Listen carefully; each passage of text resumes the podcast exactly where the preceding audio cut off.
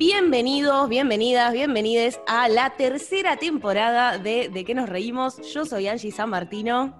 Y yo, Manuela Saiz. Y este es el podcast de Escuela de Pie. Un programa de stand-up y de construcción. Buenas, vamos mejorando con la intro. Vamos mejorando. vamos mejorando. Sí, sí, sí. Esta episodio 3 ya. Claro, ya estamos en el episodio 3. ¿Qué número de episodio es en realidad de todos? Eh, qué buena pregunta. Temporada 2021. Te lo respondo en un ratito, pero porque ahí estoy buscando, porque justo recién acabo de hacer el 30, 30 y pico en total, me parece. Mira, te digo, eh, el de Pablito es el ¡Ay, lo acabo de spoilear!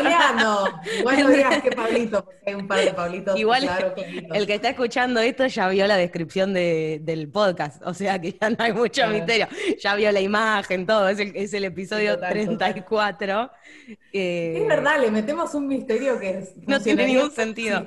Si, va en vivo y jamás va en vivo el podi, es como... Exactamente. eso. Bueno, eh, de parte nuestra estamos muy contentas de poder seguir haciendo este podi. Por ahora esta tercera temporada viene ATR, muy contentas también con, las respuestas del otro lado, de gente que nos escribe diciendo que ya están escuchando los episodios nuevos y que se ponen al día con los anteriores. Así que chochas. Y por otro lado, contarles que ahora en marzo eh, todavía quedan algunos cupos para los talleres eh, cuatrimestrales, que, que son los históricos de Escuela de Pie, que hacíamos de cuatro meses de siempre, todavía virtuales, o sea, es presencial a través de, Zoom, así que pueden participar de todo el mundo, porque bueno, como estamos entrando en el otoño e invierno de Argentina, todavía no nos animamos a hacer presencial presencial, pero ojalá que más adelante sí vuelvan la presencialidad real y los teatros y todo eso, pero bueno, mientras tanto abrimos nuestras puertas también a, gente de otras provincias y de otros países, que también estuvo buenísimo eh, el año pasado que pudimos conocer y pudimos, eh, nada, compartir con, otras personas. Está buenísimo también que se conozca gente de otros lados, porque después hacen amistad y, cuando se pueda viajar y demás, pueden hacer encuentros, recorrer el mundo. Hemos tenido alumnas en Escocia, en distintos lados de Argentina, eh, Paraguay, Perú. Entonces está buenísimo también. Después, quien te dice, te terminás yendo a visitar a una amiga eh, a sí, otro país. Sí, se armaron grupos, grupos lindos. Bueno, eh, arrancamos, entonces, este fue otro encuentro arrasado por la pandemia, porque teníamos programada la agenda para, para, grabarlo 2020 y de repente no se puede circular, no se puede hacer, todavía no estábamos tan amigadas como ahora con Zoom, entonces quedó como postergado. Entonces, cuando decidimos volver a grabar, dijimos, bueno, vamos a contactar a este comediante maravilloso que había quedado pendiente de encuentro. Eh, lo recibimos con un fuerte aplauso que lo vamos a hacer nosotras, lo van a hacer ustedes en su casa. Fuerte el aplauso para Pablo Molinari. Muchas gracias. Muchas gracias. Los efectos especiales. Los efectos especiales. Pablito fue, eh, fuiste el primer comediante de stand-up que vi en mi vida. ¿Te lo conté eso ya? Creo que alguna vez te no, lo No, no me lo contaste. No, es un, no, es una buena manera de empezar. no, sí, bueno. Mirá que tenías chabones grosos para ver, ¿eh? Y, pibas copadísimas, pero no. bueno, pero siguió por esta vía, pero, así que algo acá estoy, acá estoy, así que algo me transmitieron porque eh, voy a decirlo con toda sinceridad, no tenía idea que iba a haber.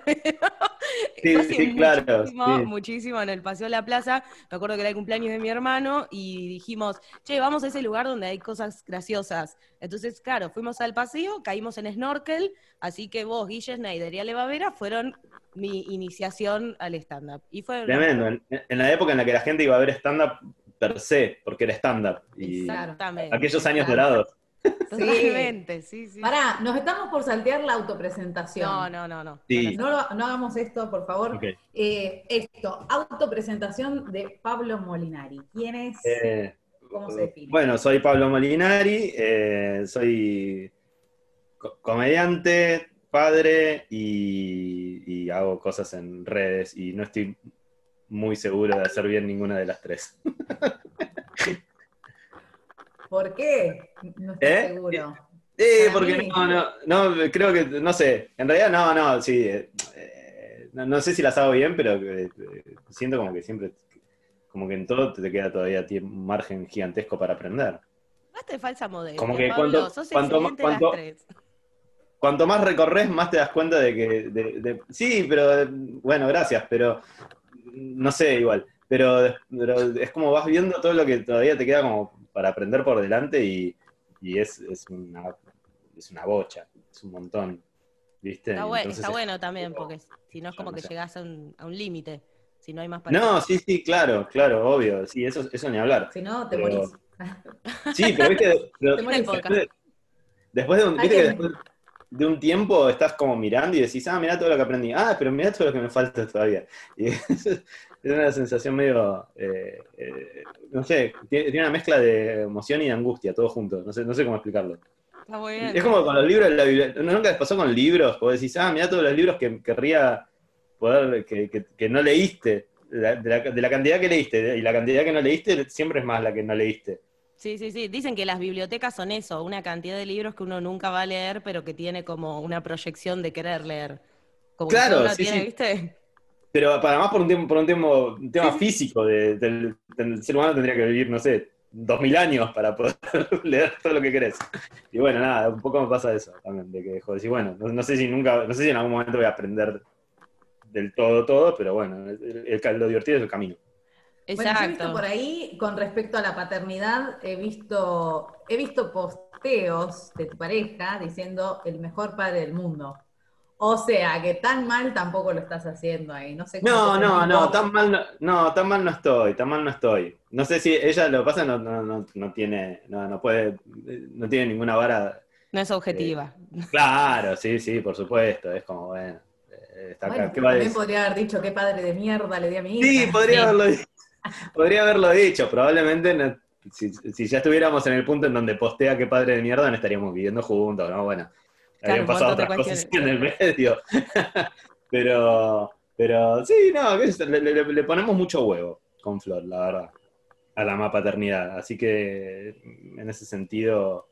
No, no, por eso eres como tipo, no sabes si lo estás haciendo bien, pero es como, bueno, haces todo lo mejor que crees que, que puedes estar haciendo. Y ya está. Y con eso es como, mira, Me Bueno, cuando parece, decimos Flor, decimos Flor Tejero Ponte, que le Flor mandamos un sí, beso. La queremos muchísimo. Que estuvo en esto los también, primeros pareja de comediantes, pareja de comediantes. No sé, a mí siempre me da intriga pensar cómo es como el- la vida de pareja de comediantes. Angie, a vos ya te lo he preguntado, pero no sé, es como que cómo es compartir profesión así, se, se, no sé, se juntan a, a pensar material juntos, eh, no sé, se, se hartan de hacer chistes, son serios, ¿cómo es un poco la No, yo creo, mira, en, eh, en el día a día, eh, yo creo que, la, que nuestra relación en particular, el, el humor tiene como una parte como grosa y no es que está sostenida por el humor, pero, pero sí tiene, es como un componente, es como un porcentaje bastante grande de, de que nos divertimos juntos, nos hacemos reír mutuamente, eso, eso para mí suma un montón, a mí ella me hace reír mucho. Eh, pero, pero Flor tiene un humor muy... eh, particular, muy diferente del. va por caminos en la comedia distintos del, del- normal que vamos la mayoría de los comediantes. Entonces, en cuanto a laburar juntos, hay, hay veces que yo le, le, le quiero sumar cosas a ella y a ella no le quedan bien, y al revés, viste que ella me tira chistes que por ahí a mí no me. es como. ¿no? me quedan raros, pero no porque el chiste en sí mismo sea malo, sino porque porque son dos estilos re distintos y, y cuando querés usar algo de la otra persona que, que no tiene un pomo que ver con, con lo tuyo, viste que es, es una construcción y cómo todo el camino que hizo para llegar ahí requiere de que vos conozcas a la persona, eh, desde dónde lo estaba planteando, qué sé yo, que a veces no tiene nada que ver con lo tuyo, entonces la gente queda mirando como, ¿y esto qué? Bueno.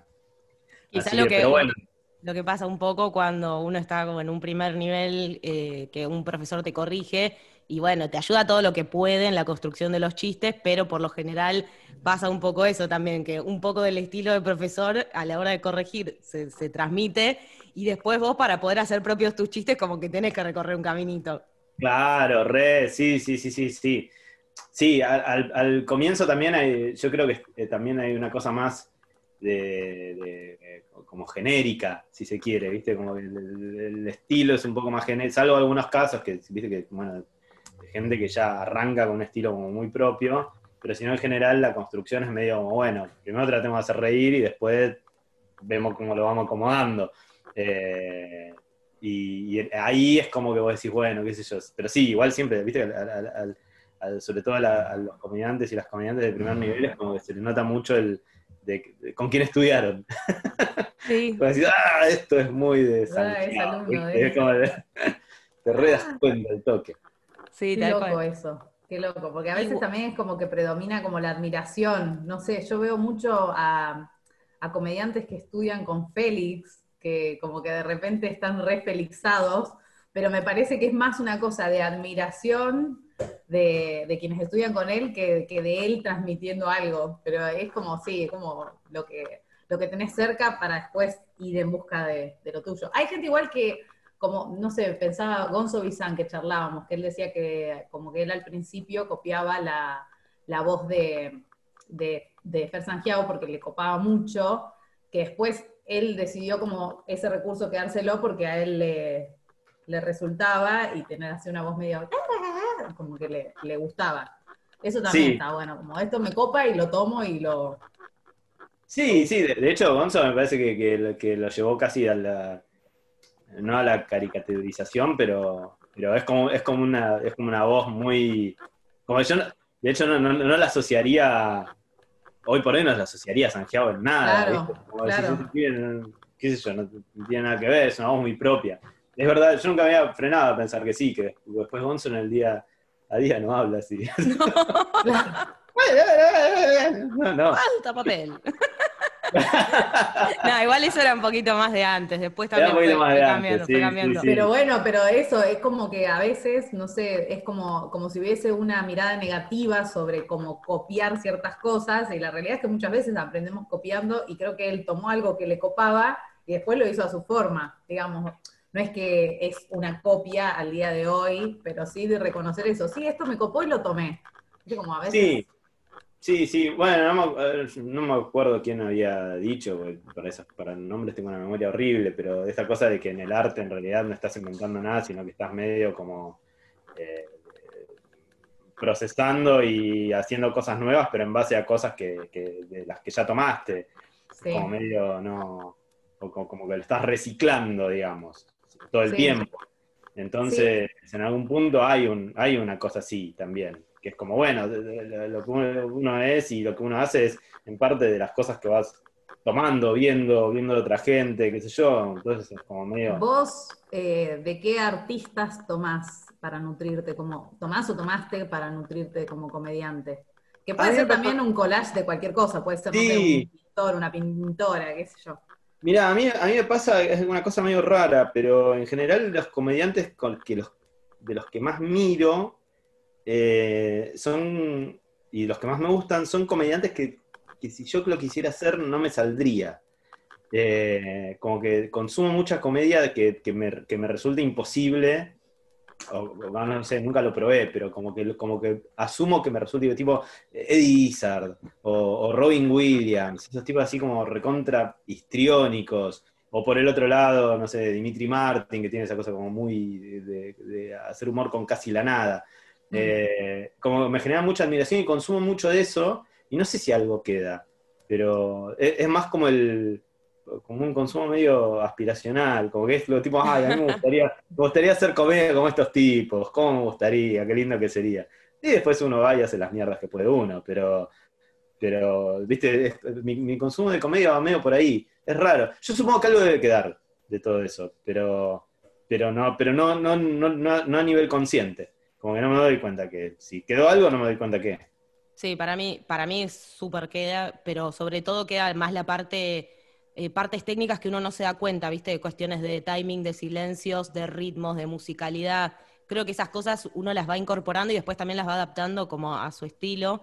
Y me, interesaría hablar también de cuál es tu estilo, porque me parece que ya al día de hoy, no sé cuántos años van que haces stand-up, pero son varios.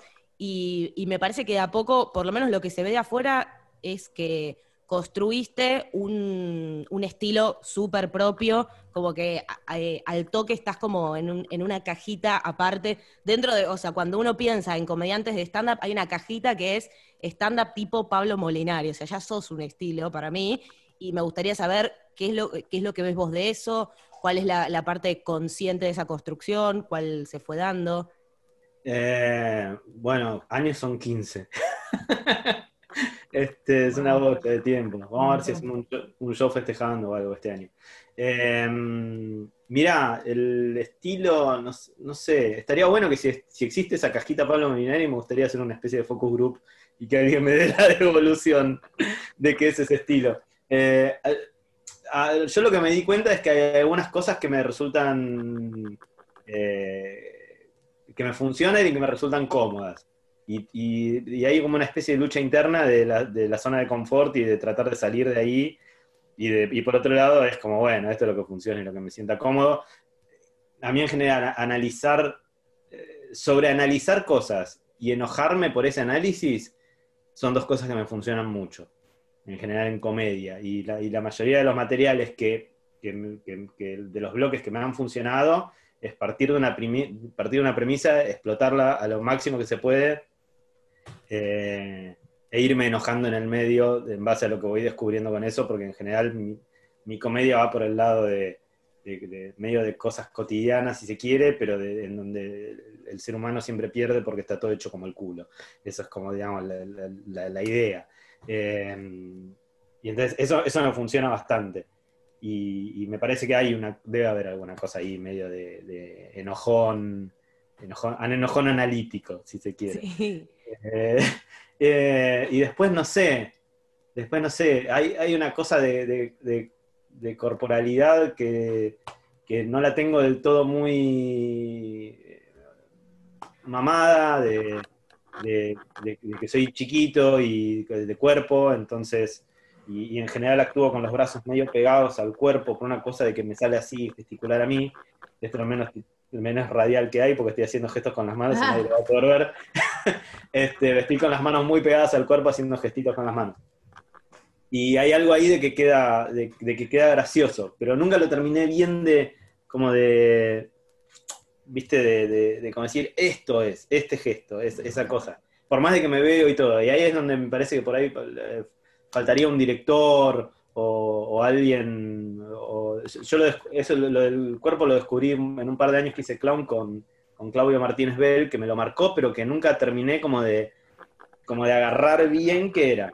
De descifrarlo, claro. Y eso, eso me parece que es, un, es una que tengo ahí como tipo pendiente, que es como tipo, ah, esto va por acá. ¿viste? Pero bueno, debe ser una cosa medio así, supongo. Sí, sí, ahora, ahora que lo decís, eh, todo lo que tiene que ver así con, con el cuerpo y eso, creo que hay como una persona escénica que, que de a poco es como cada vez más consciente y, es verdad que, complementa muy bien con los temas que trabajás y cómo abordás los temas. Me parece que ahí hay algo como repotente y, y me parece que también en las temáticas también tenés como es parte de tu cajita, porque yo desde que recuerdo eh, siempre eh, los temas de tus chistes, más allá de que después en las rutinas tenías temas que por ahí eran como muy comunes, siempre había algo vinculado a eh, lo nerd, yo nerd, ¿te acordás? sí. Me acuerdo sobre todo, yo trabajaba de productora en Jack Flash hace un montonazo de años, y me acuerdo que vos estabas empezando recién, creo que el unipersonal, yo nerd creo que era el primero o algo así. Y me acuerdo de pensar, este chabón, eh, cómo banca los temas que le interesan, porque en ese momento no era tanto como ahora que medio que se popularizó un poco más, o no sé si eh, te empezó a conocer más gente o encontraste otra forma de, comunicar esos temas que te interesaban, porque en ese momento era mucho más fácil decir, bueno, vengan a ver estándar que vamos a hablar del supermercado chino, que decir, voy a hacer un show con temática nerd. Y la bancaste por ahí. Eso me llamaba mucho la atención. Sí, eh, bueno, arrancó, después se, fue, se terminó acomodando y quedamos como en un empate con la gente, me parece, al final del show. Arrancó como muy nerdo y, hubo todo un periodo de bancarla y de caras de no tengo ni la puta idea de qué estás hablando. Y, y, como que eso, como que bueno, los materiales como que eran muy demasiado de nicho, se fueron quedando en el camino eh, y llegamos a un acuerdo con el público de como, bueno, mira, de todo este mundo que me interesa, ¿cuál te interesa a vos? Este, bueno, dale, hablemos de este.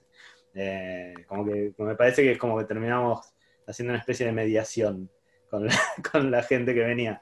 Eh, igual lo que pasa es que sí, qué sé yo, no sé, a mí en general siempre me interesaron así cosas medio raras y, y, soy medio coleccionista de datos al pedo, entonces es como, no, como que en, algún momento termina apareciendo y bueno, ya se ve que en algún momento solté y como voy a hablar de Desmecante. Eh, pero después al final hay un montón de gente que está interesada. Sí, sí, sí, sí. Por es como me parece el, descubrimiento, que es como, bueno, uno parece siempre que es como, no, mira, a mí me interesa y capaz no le interesa a nadie. Sí, le interesa un montón de gente. Creo que... Claro, pasa que también a veces es difícil bancarla porque, no sé, viste, como que por ahí tenés como, uy, no, esa cosa de esto no entró, no funcionó, que si, si no estás muy seguro de lo que querés hacer o de lo que a vos te causa gracia, a veces te hace medio tambalear el, che, esto no está funcionando, soy una mierda, tengo que hacer otra cosa. Es que ah, yo creo que hay una, ya, lo, charlé con un par de comediantes, nunca llegamos a ninguna conclusión, así que lo tiro acá y, a, ver qué, a ver qué pasa. para mí hay como, hay, yo lo siento siempre como si fuera una, como un eje, no sé cómo explicarlo, como una, como una, como, como una línea, digamos, ¿viste cuando pones en una historia el slider para que la gente decida si es lo mínimo o lo máximo o en el medio o dónde. Bueno, lo siento así, como un slider en donde por un lado está todo lo que a vos te interesa contar, o de las cosas que vos querés hablar, o lo que vos querés hacer en comedia. En la otra punta está todo lo que le interesa a la gente. Y después hay un montón de grises en el medio. Y el slider lo pones vos donde vos querés. Eh, lo podés poner solo, solamente en lo tuyo, que es como tipo, bueno, yo hago la comedia que a mí se me canta y el que le gusta bien, el que no se jode, o lo haces solamente en lo que le copa a la gente, que hay un montón de comediantes que hacen eso, o lo pones en el medio, en un, en un equilibrio de algún punto que te conforme a vos, artísticamente y económicamente también, porque también si es como... Claro. Tipo, por el otro lado tenés la cuestión de, bueno, yo hago la comida que a mí se me canta, pero si nadie la viene a ver y a nadie le gusta, eh, ¿cuán bohemio me animo a hacer para seguir haciendo lo que a mí se me cante sin poder pagar el alquiler? Eh, y entonces ahí me parece que hay toda una como un montón de, como de fuerzas en pugna y vos internas tuyas que terminan decidiendo dónde corno pones el slider ese y donde lo pusiste, lo pusiste. Y no sé si hay un bien o un mal, es como medio tipo una decisión de cada uno, qué sé yo. Para mí también, eh, aportando a este debate que no, sé si tiene una resolución, me parece que va también por el lado de eh, fortalecer el cómo y no tanto el qué en el sentido de eh, que si bien hay temas que son más complicados de abordar porque quizás no generan tanta identificación o no hay tanto conocimiento, eh, si, uno sabe cómo eh, meter a las personas, cómo meter al público en determinado mundo, los chistes funcionan igual. Me parece que el desafío quizás es un desafío más grande que hablar de un tema súper común, porque yo digo, supermercado chino, y ya eh, las personas están ubicadas, no las tengo que ubicar, eh, ya hay, cuestiones que hasta se pueden llegar a reír solo de imaginarse lo que voy a decir. Sí, claro, claro. Me parece que puede, ir por ahí, puede ir por ahí. Sí, lo resolvimos. Está bueno. Lo resolvimos. no, igual a mí lo que me, lo que me parece es que, que está bueno pensarlo, desde un lado de tomar conciencia de, que eso puede funcionar así y que es una elección, porque muchas veces si no es como quedar, no, lo que pasa es que a mí nadie me comprende, soy un artista incomprendido, o no sé, bueno, hago esto porque sé que funciona, pero la verdad que me hace infeliz. Eh, está bueno como saber variables y decidir qué, modalidad de la ecuación te, hace sentir mejor. Que posta, sí, no está ni bien ni mal, es como una, es una búsqueda. De hecho, también hay, hay comediantes que tienen su público que será más chico, más grande, en base a justamente ser así como reos o súper particulares y peculiares, y otros que nada, que también la pasan bomba haciendo cosas que uno sabe, boludo, hace siempre lo mismo, o siempre esto, o es lo fácil. Bueno, si te hace feliz, ¿qué problema hay? Sí, por eso, ni hablar. ¿A vos qué es lo que más te divierte hacer? A mí me divierte. No, sé. No, a mí, en general, ya el hecho de estar en el escenario me divierte. Es una de las cosas que más me gusta. Más allá, aunque esté haciendo lo que sea. Eso ya es como, es, una, es un arranque. Después en, en la comedia, yo voy probando por distintos lados, pero pero después de. En un momento me había agarrado una cosa hace tipo 3, 4 años. Una cosa de quiero contar cosas, porque para transmitir. Eh, que no llegó, no llegó a nada esa búsqueda. o, sí, llegó, llegó a un lugar que, en realidad era como tipo, bueno, pero yo, yo no quería, como en, ese camino de contar las cosas y qué sé yo, muchas veces terminaba resignando eh, risas, por decirlo de alguna manera. Eh, y me di cuenta que no tengo ganas de resignar risas. E-, ese fue como el descubrimiento mío, como que, como que a mí me gusta subirme y que la, y que la gente se mate de risa y se habla con dolor de panza. Ese, ese es hacia ahí apunto. Claro, Todo lo demás, si después en el medio puedo contarte algo y que te deje pensando y, que te lleves algo o que te lleves una bajada de línea mía o de lo que yo pienso o lo que sea, fantástico. Pero no, no, a, no a, la, ecuación al revés a mí no me, a mí, a mí no, me, no, me, no, me, conforma. Pero a mí, es, es una evaluación mía personal. Yo la, risa no la quiero, no la quiero resignar. Eso ya me, di cuenta y es como tipo, bueno, lo intenté ni no me gustó. Eh, entonces yo apunto ahí. Después todo lo demás es, adicional. Pero la, pero la risa es un gran Es un gran título para una biografía, si escribís en algún momento. Yo tengo una pregunta. Eh, ya estamos hablando de todo este tema de mm, bueno, de, las búsquedas también que va teniendo un comediante, porque creo que a, la mayoría nos pasó, sobre todo cuando van pasando ciertos años, de decir, ay, quiero algo más, quiero transmitir un mensaje, o quiero hacer más tiempo de show, quiero mi unipersonal, lo que sea. Em, ¿Cómo entran en, en este recorrido? ¿Cómo entran las redes sociales? ¿Cómo entran la pandemia? ¿Y cómo entra la, entre comillas, post pandemia a cambiar el juego en esta carrera de, comediante. Me interesa eso, como el impacto que generó en tu, en tu comedia o en tu carrera eh, estas tres cosas que fueron como hitos, me imagino. Sí. Angie tiene el eh, superpoder para hacer preguntas largas, como que eh, no, no, vas pensando en la respuesta y agrega. No, no, se entiende, se entiende. las redes, ah, bueno, creo que la gran, para mí las redes cambió medio también la forma de consumo de la gente del estándar, más allá de, mi caso particular, eh, cambió la forma de cambió la forma de, la gente empezó a ir a ver comediantes, eh, no sé si en detrimento del género o no, pero bueno, es lo que pasó, qué sé yo, no, no, no, no sé si estaba tampoco muy en nuestras manos controlarlo, digo. Eh, la, gente empezó a ir a ver comediantes que conocía a través de redes.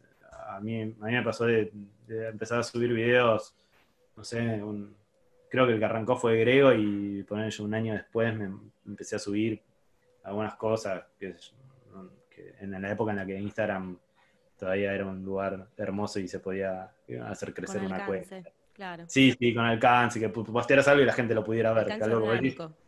sí, sí, exacto. Eso que, hoy ya no existe.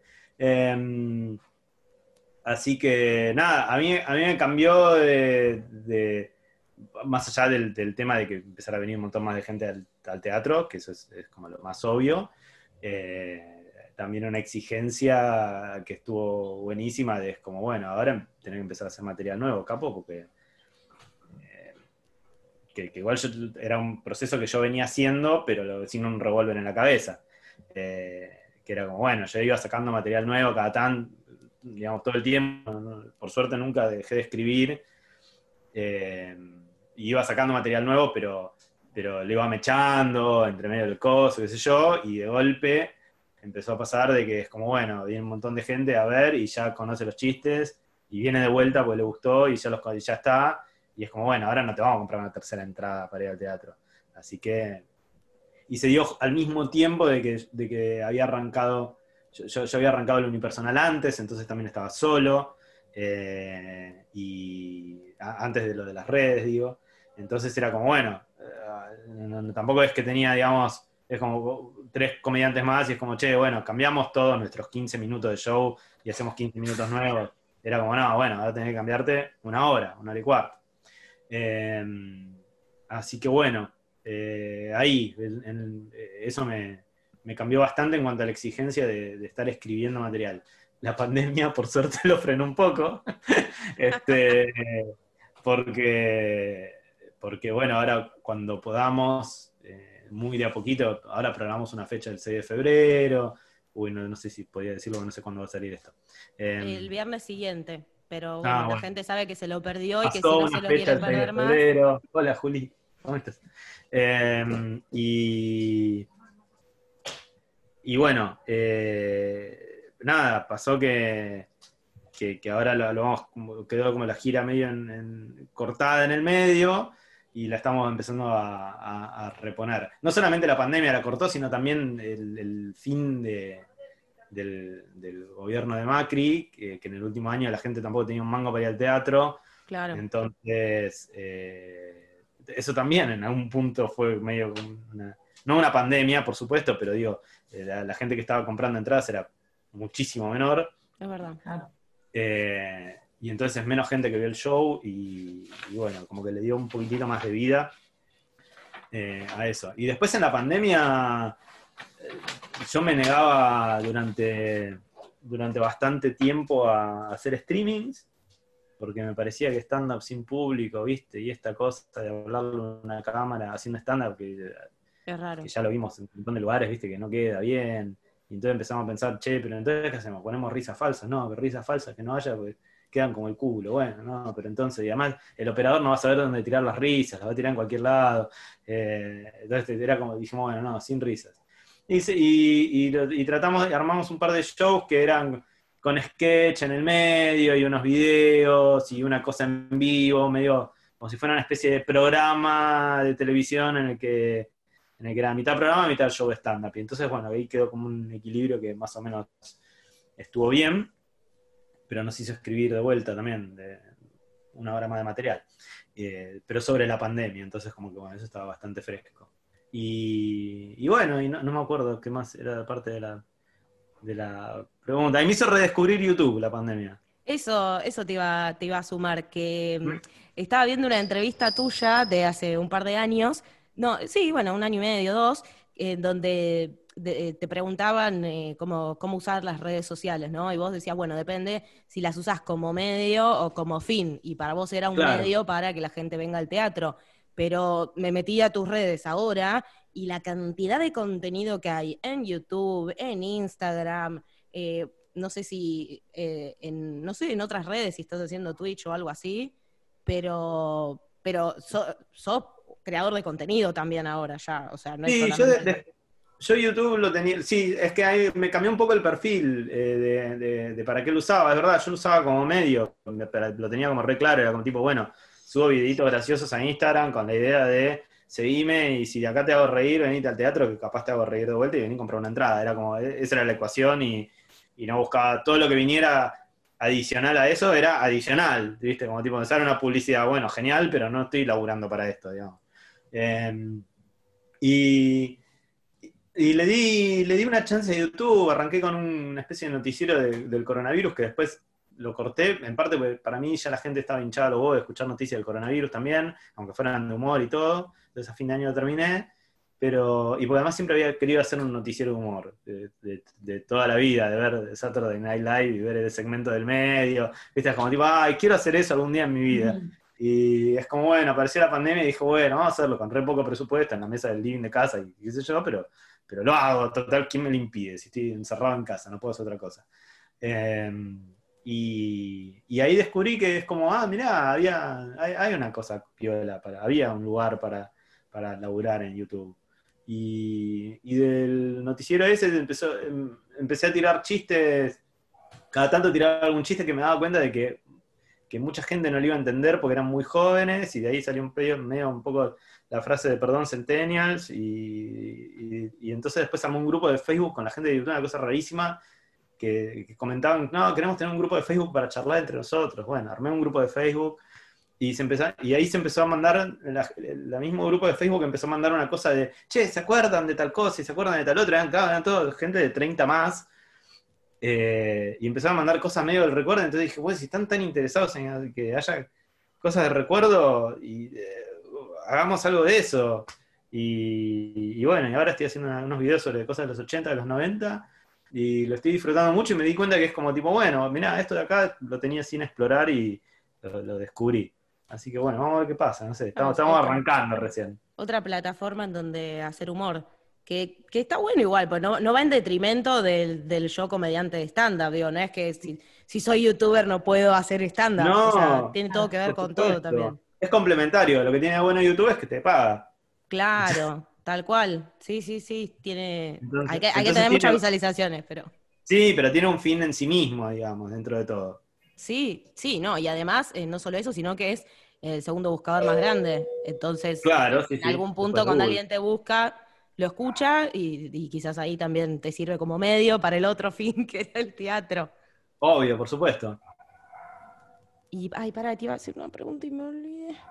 No puedo creer. Bueno, eh, ¿y cómo, cómo fue el, el, proceso de escribir un libro? Porque de YouTube, YouTube, libro, stand-up, un horror fue el proceso de escribir un libro. No sé cómo, no sé, no sé cómo haces vos, Angie. Eh, Porque tenés, tenés un libro. Los dos, peores, los dos, peores, meses de mi vida fueron. No. ¿Qué? Eh, no, pasó algo. Mirá, fue medio. En parte, el libro salió, es un libro, es un montón de gráficos que yo ya tenía hechos, más algunos que armé para el COS, para ad hoc, digamos. Eh, salió en realidad de que de que la gente que venía al show, como que yo quería que se pudieran llevar algo eh, físico, pero no quería hacer la cosa de tipo, llévate el, llévate el CD, llévate el DVD, me parecía una gilada porque era como, nadie, ¿quién tiene? ¿Quién pasa un DVD en su casa hoy? Nadie. No, ya no. Y, poner una remera era como, ¿qué? ¿Por qué? Viste, tiene una cosa con, con el tema del merchandising que, que me da como, no vergüenza, pero, viste, es como, qué sé yo, no sé, no, no. Admiro mucho a la gente que lo puede hacer. Yo me siento como raro, ¿viste? Hay una cosa de, como de pudor, de ¿por qué alguien querría tener una remera con algo mío? Bueno. Eh, entonces, pensando en eso, dije, ah, bueno, que sea un librito, pero no un libro pensado eh, literario, sino un libro que sea lindo que sea un libro objeto, ¿viste? Un libro para tener ahí y que lo puedas mirar y que en 10 minutos lo hayas visto, que no, no, no te lleve, no, requiera ningún trabajo, es un libro para solamente para tener y decir, me llevé esto, ¿viste? Fui a un show, me llevé esto. Y entonces lo iba a publicar yo y, y había estado averiguando eh, imprentas y esas cosas, lo iba a hacer muy autónomo y yo tengo muy buena onda con los pibes del gato y la caja, eh, ya de, antes, digamos, de, lo del libro. Y entonces les, mandé un, mail eh, como diciendo, che, miren, quiero, quiero publicar un libro. Ustedes que ya publicaron varios, díganme cuáles son las cagadas que se mandaron o qué cosas le tengo que prestar atención, así no, así no me las mando yo también.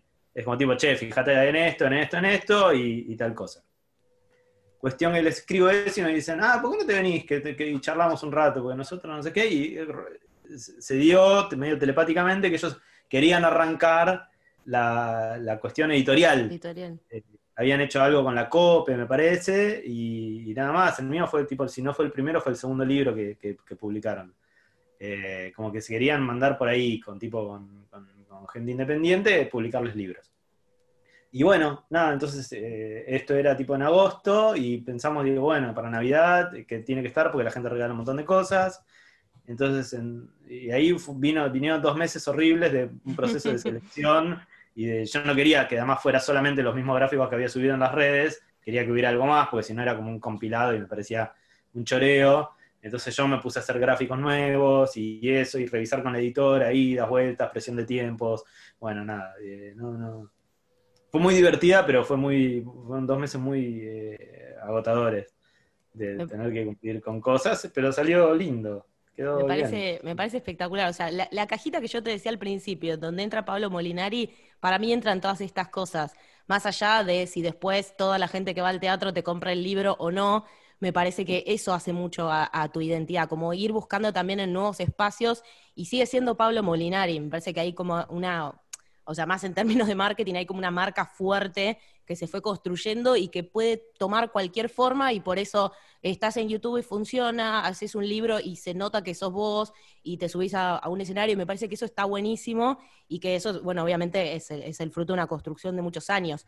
Ahora, eh, siendo alguien que entiende un poco de todas estas cosas, eh, eh, hablando del proceso, ¿cómo te organizas para hacer todas estas cosas, porque ya bastante sabemos que es un laburo sentarse a escribir para montar un show nuevo, más si tenés la presión de sacar un show nuevo cada tanto, eh, vos generás contenido muy seguido en redes. La comedia está llena de workaholics, finalmente. Sí, sí, Parecen todos, viste, como, no, re relajado, la inspiración, lo que se te ocurre, el chiste, están todos ahí, taca, taca, horas. Sí, todos laburando como unos... Bueno, el, detrás de escena queremos.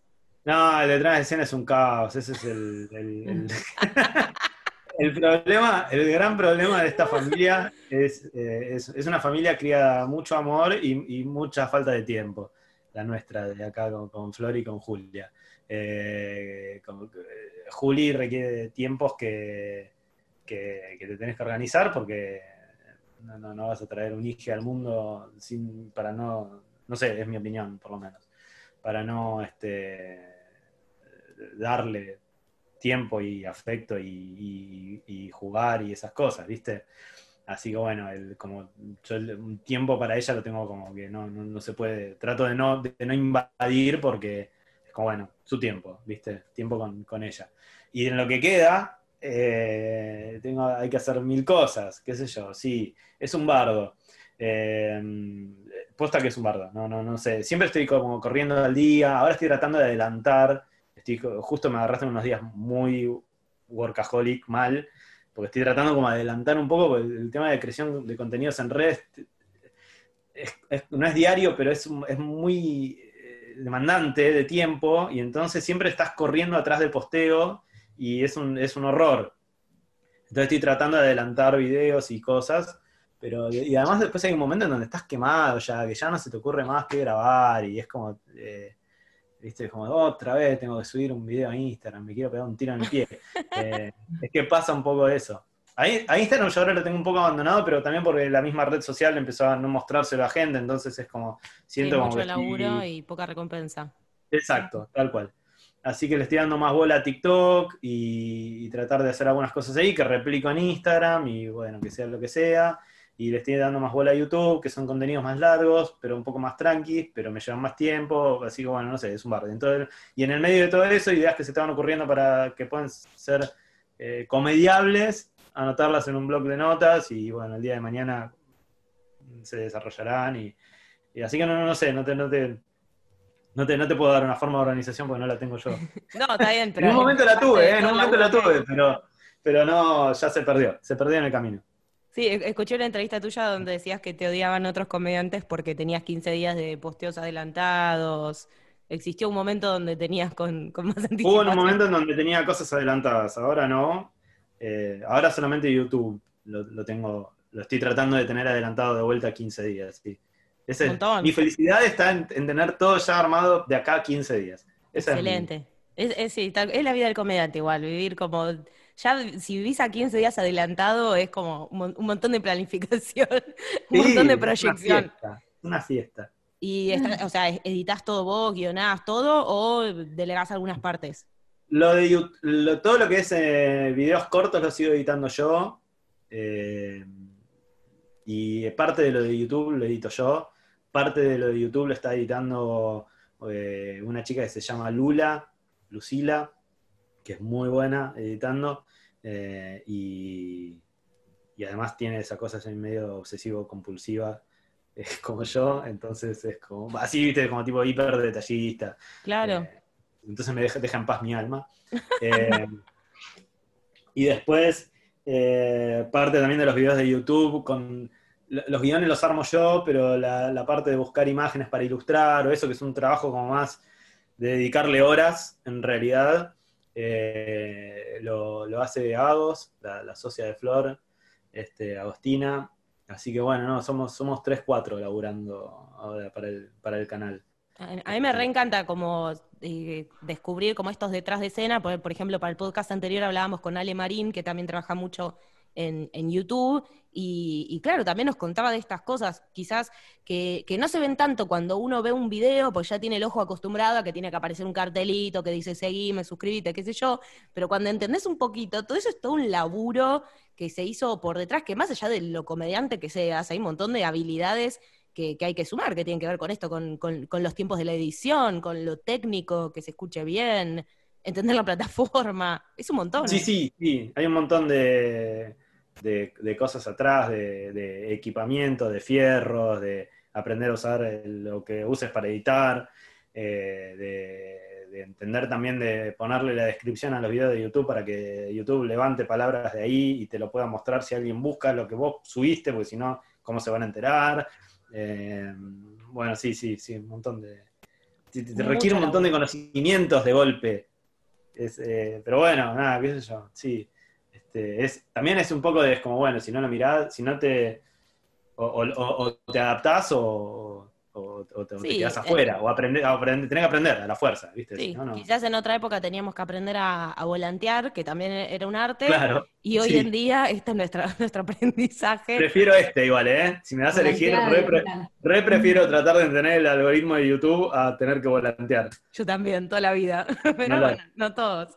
Bueno, Manu, ¿qué te parece si vamos con nuestra pregunta final o te quedó alguna, alguna pregunta, algo para... Eh, no, la verdad que fue todo súper súper clarito. Eh, y bueno, sí, la pregunta que hacemos siempre es la pregunta por la deconstrucción, si hay algo con respecto a tu material, a tu persona escénica, a vos como comediante, a vos como colega compartiendo un show con alguien. Si tenés algo que sientas que construiste o que dijiste, che, esto no va más, o esto no me copa, o que te hayas replanteado. Sí, me pasaron dos, mira, me pasaron puntualmente dos cosas. Em, una me pasó con John Erd. John Erd terminaba con un, el, último bloque, eh, que eran, como si yo te dijera, no sé, 10 minutos de material, que, iba increyendo y terminaba, generalmente, era, era con un gráfico de torta y terminaba generalmente con un aplauso, porque era como, estaba muy cerradito ese bloque. Y que era sobre, sobre las relaciones de parejas y y no, no, no, no, era, no era estereotipado, pero, pero, ¿cómo es? Pero, pero yo en un momento yo lo, venía haciendo y estaba como tipo, pa, pa, pa, iba, iba, terminaba genial, el show estaba re contento. Y después en un momento sentí como que yo empezaba a dar vueltas al momento de introducir ese material, como teniendo que dar explicaciones de que a nadie le interesaban las explicaciones, en realidad, era un tema mío de, miren que esto yo lo estoy mirando desde este costado, no quiero, ¿sí? Porque no es que te estoy diciendo tal cosa. Tenía, daba toda una vuelta de un minuto y medio antes de arrancar con el material. Y dije, si doy toda esa vuelta, era de como tipo, no sé, que, lo que no. un material así medio casi cliché, que era como tipo, no sé, lo que nos gusta eh, a, los hombres de las mujeres, las mujeres de los hombres no sé, una cosa medio dentro de la heteronorma, pero bueno, tampoco era, no es que me iban a venir a, buscar con antorchas, digo. Eh, y, daba medio vueltas para explicarlo. Y entonces en un momento dije, si estoy dando tantas vueltas es porque no, es porque ahora no me siento cómodo yo con este material. Capaz es como tipo, bueno, de cuando lo escribí, ahora que lo estoy diciendo, pasaron tres años y en el medio no me, no me convenció. Y, un día dije, lo voy a sacar. Y lo saqué a la mierda, el, material ese. Y me quedé sin final del show. de golpe no tenía más, de golpe no tenía más cierre de show. Y entonces. Un que decía fin, listo. Y ahí claro, y entonces, y entonces tuve que empezar a dar vuelta, el sacar ese bloque que a mí me incomodaba, y que estoy contento igual de haberlo sacado. Eh,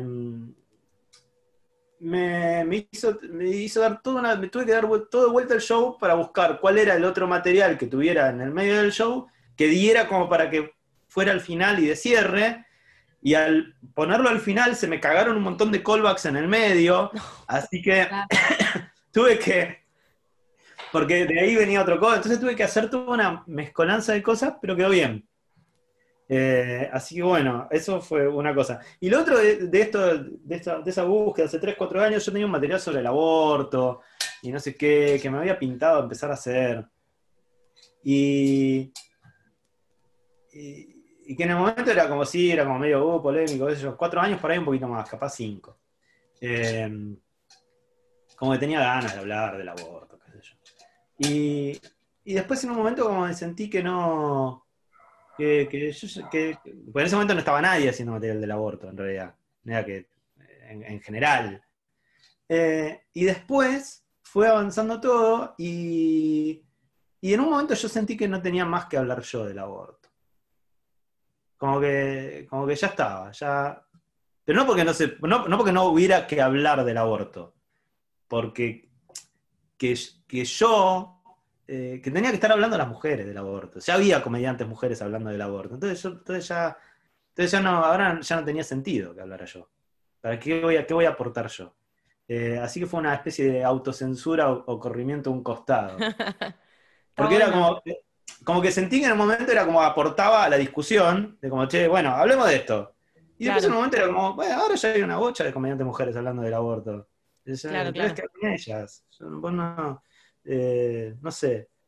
Sí, me parece repotente igual el no hablar de un tema o el decidir cómo sacar un tema eh, como, como acto político también muchas veces, porque digo, en algún punto estás diciendo, bueno, la palabra del hombre en este caso quizás no es la que tiene que ser la más escuchada. Me parece que en ese sentido. Eso, esa sensación. Esa sensación. De como, mirá, yo soy un eh, varón blanco eh, heterosexual de clase media levemente acomodada. Eh, ¿Qué tengo para aportar a esta discusión? En su momento sí sentí que estaba bien, que es como tipo, bueno, abramos la discusión. Ahí estaba bien, era como tipo, che, hablemos de esto que no se está hablando. Después era como, si yo se está hablando, ya está. Si yo no quería, no tenía mucho más para aportar que el hablemos de esto. Tal cual. Eh, capaz sí, pero era marginal. no sé, como que yo tengo como un poco, en general soy bastante callado, en redes también, eh, pero, pero no por, por falta de convicciones, sino porque hay una, hay una cosa que a mí me molesta del aliade claro. Mm. súper embanderado que quiere, que quiere eh, llevar... Eh, Protagonizar. protagonismo, ahí está, esa es la palabra, protagonismo. Y es como, no sé, Sí, es como la contracara de por qué no podemos ir a las marchas. ¿Qué, por, qué, necesidad tenés de ir a la marcha? ¿Qué necesidad tenés de ir a la marcha? Si podés aportar desde un montón de otros lugares. Es como, si buscas tanto protagonismo, no sé si en realidad estás tanto a favor de lo que estás hablando como a favor de ser vos protagonista. Claro. ¿no? Por, por, eso me parece mucho más interesante, digo, quizás es más silencioso, pero de pronto, si Flor quiere ir a una marcha y vos te quedás con Julia, es como mucho más potente que, eh, no, pero yo estoy hablando del aborto en los shows, pero también es mucho menos reconocido, entonces hay que, hay que buscar salir de ese lugar de protagonista, me parece que, está buenísimo también. Es que en realidad es, no solamente es si Flor quiere ir a una marcha, es sí, la vida. Eh, si Flor quiere hacer lo que quiera en todos los días. Claro. su rol, o sea, ella es madre y yo soy padre y Después, en el día a día, por una cuestión de laburo y que yo voy al canal y, toda la bola, en nuestra dinámica diaria se termina dando que ella está más eh, con Julia en el día a día que yo en cuanto a las tareas domésticas y todo eso.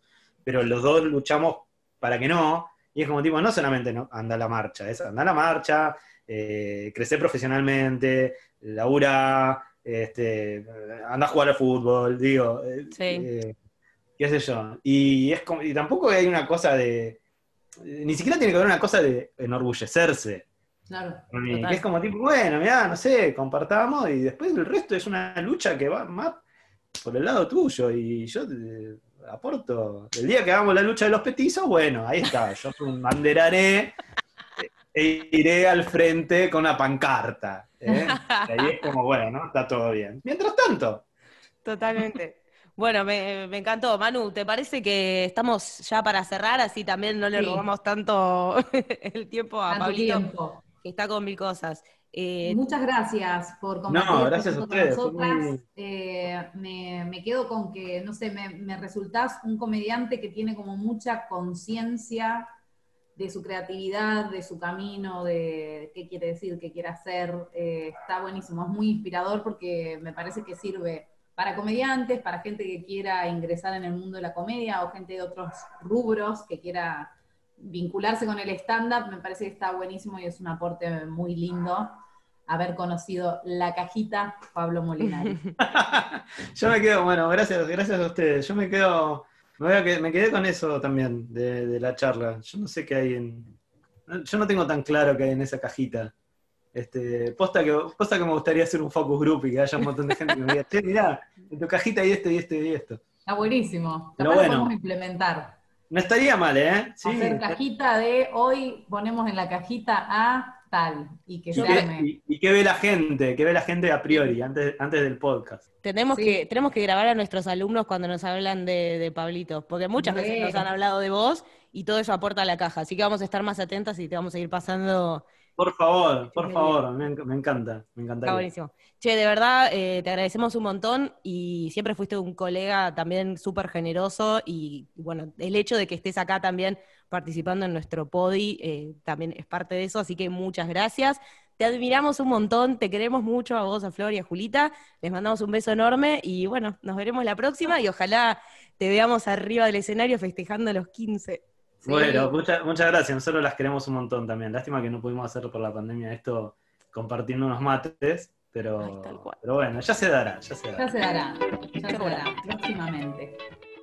Gracias por escuchar nuestro podi. Si te gustó, nos sirve muchísimo que lo compartas en redes sociales y le pongas cinco estrellas. Si querés información sobre los talleres online o presenciales, entra a escueladepiestanda.com o escribinos a hola arroba.